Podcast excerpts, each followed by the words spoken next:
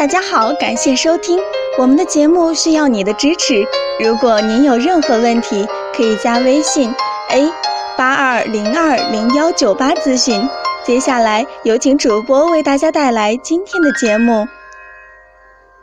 听众朋友们，大家好，今天我们来讲久坐是离死亡最近的动作。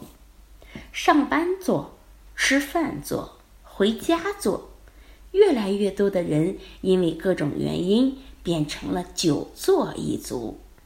久坐不仅伤害膝盖，对全身更是百害而无一利。世界卫生组织甚至将它列入了十大致死致病元凶之一。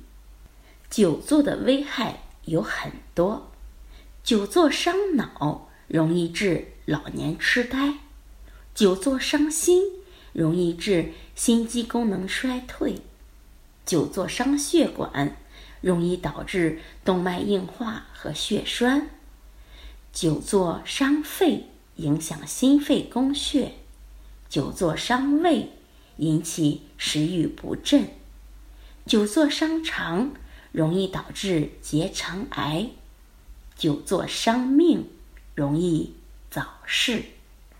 另外，很多人都习惯翘着二郎腿坐，觉得这种姿势更放松。事实上，翘二郎腿也很伤身。它会导致膝关节疼痛，损伤腰背肌肉，加重静脉曲张，影响生殖器健康。每次翘二郎腿的时间不宜超过十五分钟，而且需要注意两腿交替。那有些人不得不久坐，为了最大程度的降低久坐的危害，我们给大家。支几个小妙招。首先要保持正确的坐姿，而且每坐一个小时就应该动一动，缓解肌肉紧张。另外，时常的站起来踮脚尖，可以促进下肢血液回流，防止静脉曲张。单抬腿可以锻炼大腿股四头肌。